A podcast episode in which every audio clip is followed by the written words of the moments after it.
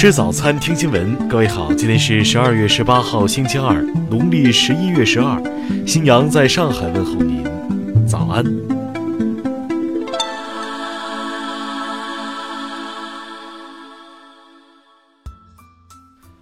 首先来关注头条消息。十六号，有韩国媒体爆料了一起中国粉丝追星事件。十二月十五号。有四名中国粉丝为了追星，先是购买了和偶像同一班机的机票，在成功见到偶像拍完照之后，突然要求下飞机并全额退款。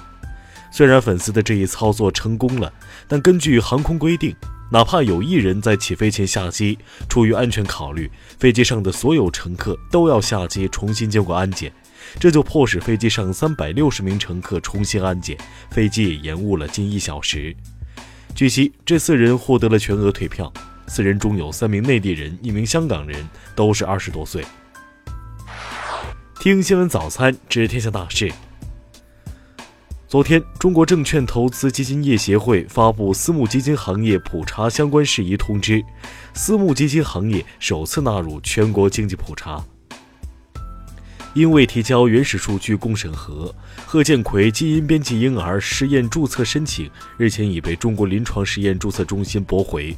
此前，贺建奎的基因编辑婴儿试验获得临时注册号。昨天，大量 OFO 用户前往该公司总部现场退押金，平台承诺三个工作日内退款。OFO 方面回应称，逾期十五天未退者需成功核查。昨天。河南商丘一公司厂区发生火灾，事发时有十一名工作人员在现场作业，七人经抢救无效死亡。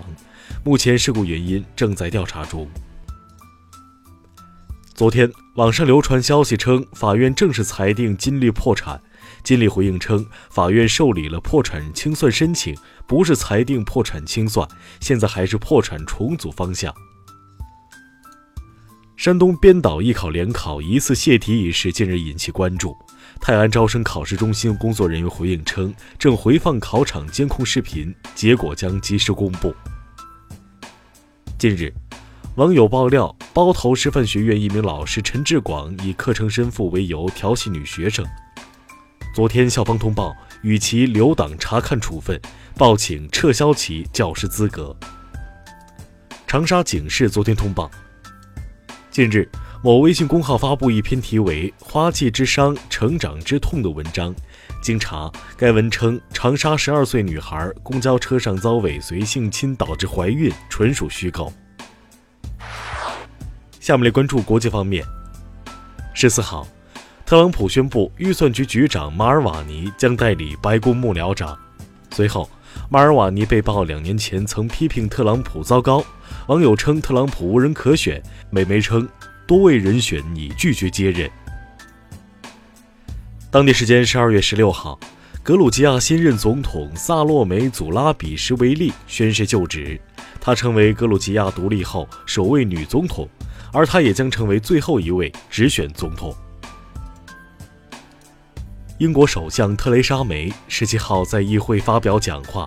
呼吁议员们不要要求举行第二次脱欧公投，这会破坏英国民众的信念。欧盟计划在2019年拨款590万欧元用于支持民间社会组织以及捍卫俄罗斯的民主活动。政治学家认为，受助者只是在搞颠覆活动。俄罗斯在克什海峡扣押三艘乌克兰船只事件发生三周之后。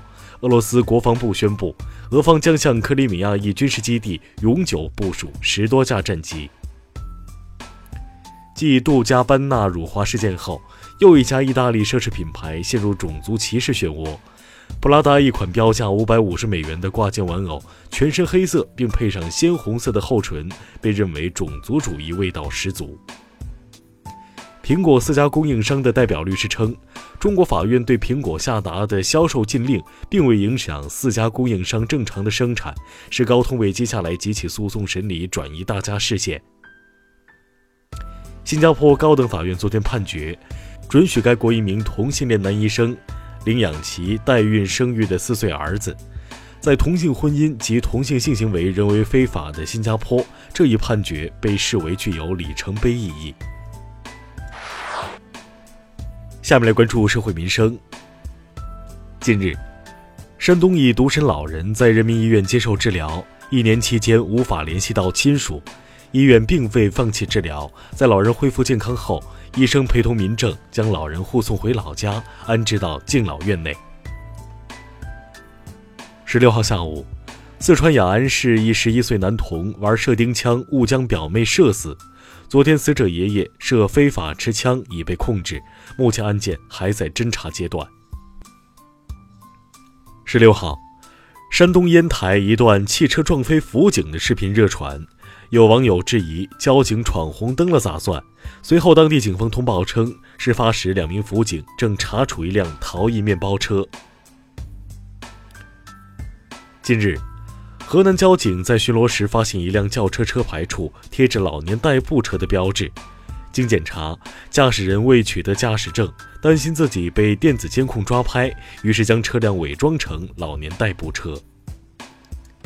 十五号，曝光五星酒店卫生乱象的博主花总丢了金箍棒发文称遭死亡威胁，有人私信称你等死吧。十六号，北京警方已立案受理。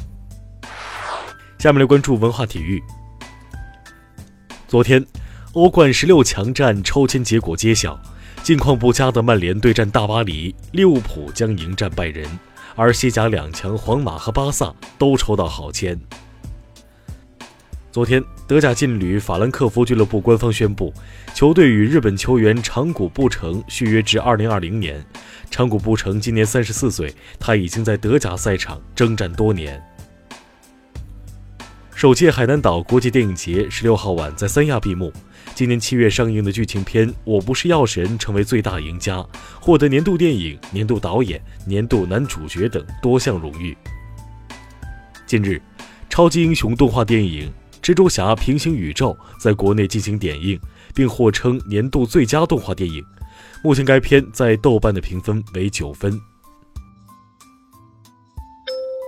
以上就是今天新闻早餐的全部内容，请微信搜索 xwzz 零二幺，也就是新闻早餐拼音首字母再加数字零二幺。如果您觉得节目不错，请在下方拇指处为我们点赞。一日之计在于晨，新闻早餐不能少，咱们明天不见不散。